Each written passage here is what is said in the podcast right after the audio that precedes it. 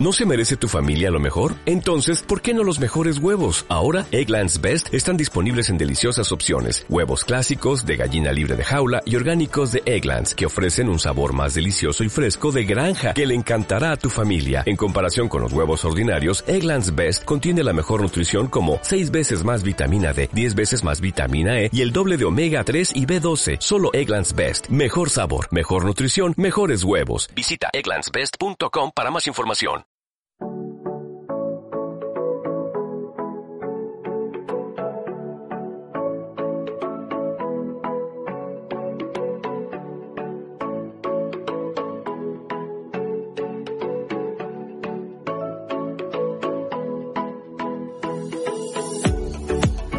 Anécdotas financieras, una visión personal de cómo repercute la economía en nuestro bolsillo. Bienvenidos a todos, un nuevo episodio de Anécdotas Financieras, un espacio para hablar de finanzas personales en forma simple y clara. Me acompañan Karina Martínez. Hola Gerardo, hola Cristian, espero que estén bien. Por acá bien, cumpliendo con el aislamiento obligatorio. Cristian de Benedetto. Hola Gerardo, Karina, ¿cómo están? Muy bien, pasando acá la cuarentena como es debido, atravesándola lo mejor posible, trabajando y también aprovechando para hacer cosas de la casa, descansando un poco más de, de los viajes a la oficina y a, y a visitar clientes, así que este, haciendo un poco de todo. Bueno, les cuento una experiencia personal. En estos días de, cuarentena, además de trabajar, de acostumbrarse a hacer videoconferencias y, a cocinar todos los días, que es algo que creo que estamos haciendo todos, hubo un domingo que se me ocurrió eh, hacer una revisión, una limpieza de, un placar y encontré un cuaderno de fotos. Una foto en particular que, que me dio, me trajo muchos recuerdos y mucho cariño que fue la foto de egresados de, secundaria, ¿sí? Cuando uno hace quinto año, el viaje de egresados a dónde es, sí, señores, a Bariloche. Bueno, y me acordaba todo lo que pasó, ¿no? Reviví todo ese, ese momento, esa experiencia, el viaje, y la foto me hizo acordar de algo. Me acuerdo que estuve, no sé, como un tiempo, seis o ocho meses antes de, de viajar, teníamos que viajar para la primera quincena de septiembre, me acuerdo, y estuvimos eh, averiguando con, mi familia que me ayudaba el tema de, alquilar un equipo para nieve acá en Buenos Aires, porque era mucho más económico que alquilarlo allá en Bariloche. Así que bueno, hicimos toda la movida esa y, me fui equipado desde acá de Buenos Aires para, para mi viaje de egresados. Lo divertido, y por eso les, les quería contar, cuando fuimos allá, Justo nos agarró una temporada en la que hizo eh, mucho calor, hubo una ola de calor y bajamos el Cerro Catedral corriendo y en musculosa más o menos. En, mi colegio, en un pasillo estaban las fotos de, egresados de, todas las clases y la nuestra era la única en la que estaba la foto en el, en el Cerro Catedral sin nieve. Fue bastante particular. Pero Jera, lo que vos estás hablando ahí, entonces es de prevención y de previsión. Cari, ¿nos ilustrás? Previsión, acción de prever. Prever, preparar o disponer con antelación los medios necesarios para disminuir los efectos negativos de una acción. Prevención, acción de prevenir es la medida que se toma de manera anticipada para evitar que suceda una cosa considerada negativa. Gera, cuando vos eh, terminaste de contar esta anécdota, tenemos que dejar en claro que eh, lo que vos hiciste fue un trabajo excelente en prevención y previsión, porque tenemos que desarrollar lo siguiente. Vos compraste los equipos térmicos, la campera, perdón, la campera térmica, con una prevención perfectamente hecha con mucha antelación, porque la prevención lo que hace es resguardarme de que un hecho negativo no me impacte de una manera este, en donde me haga directamente cesar lo que estoy haciendo o, no, o, me bloquee, me invalide a la hora de resolverlo. Entonces, vos contrataste el equipo de nieve y compraste la campera, te salió más barato porque si lo hacías en el lugar te iba a salir más caro, con lo cual ya también ahorraste más dinero. Y por otro lado, este, llegaste muy bien preparado.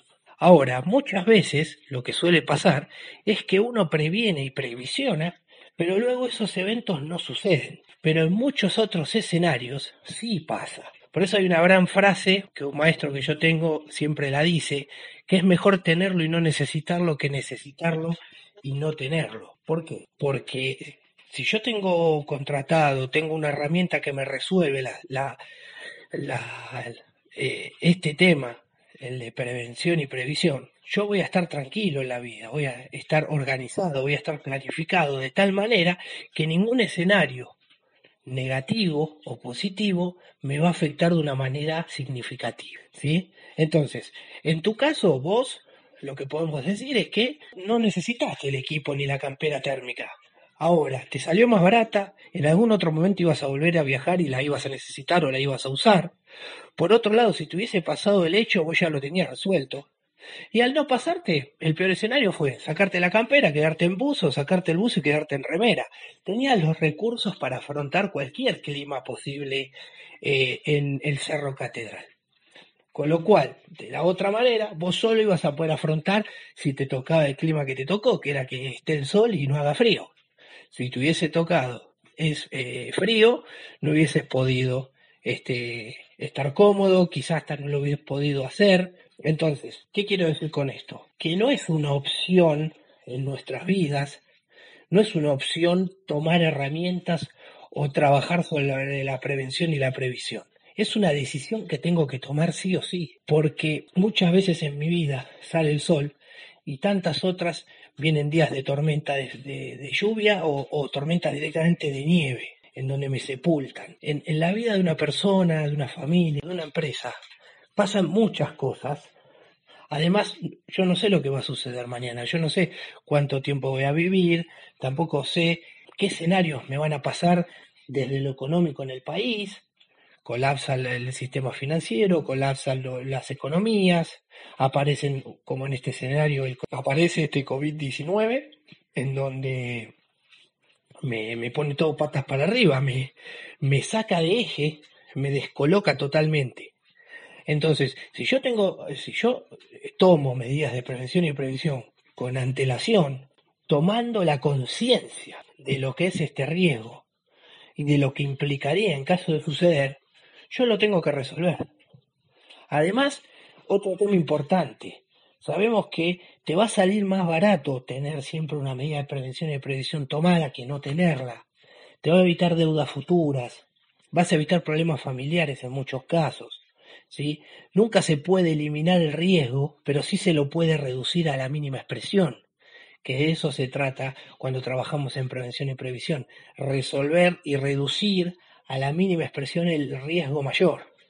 Además, este, planificar financieramente para no incurrir en deudas y depender de los demás es algo muy importante. Em, yo no conozco a ninguna persona que le guste depender económicamente de, de otro, sea de un padre, de un tío, de un abuelo, de una madre, de un amigo.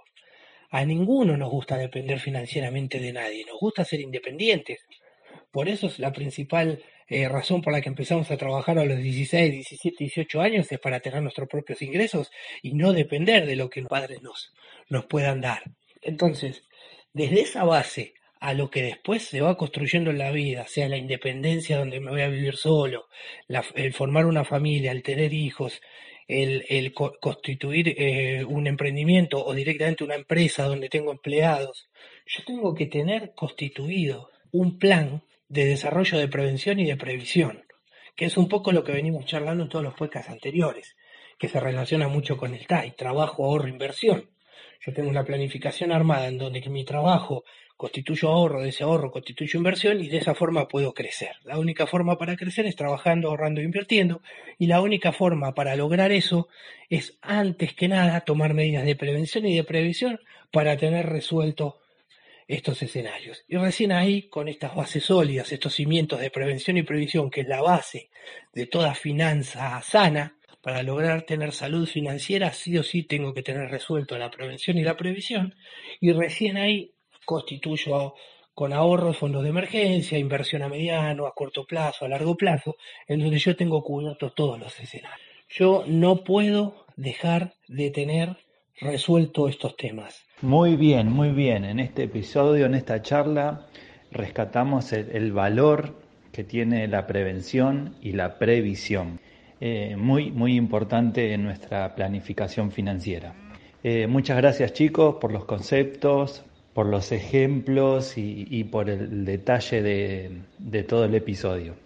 Les recuerdo que nos pueden seguir en nuestras redes sociales, arroba anécdotas financieras, nos pueden escribir al mail info arroba anécdotasfinancieras.com.ar.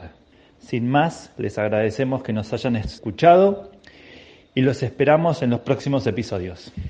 Un abrazo fuerte y hasta la próxima.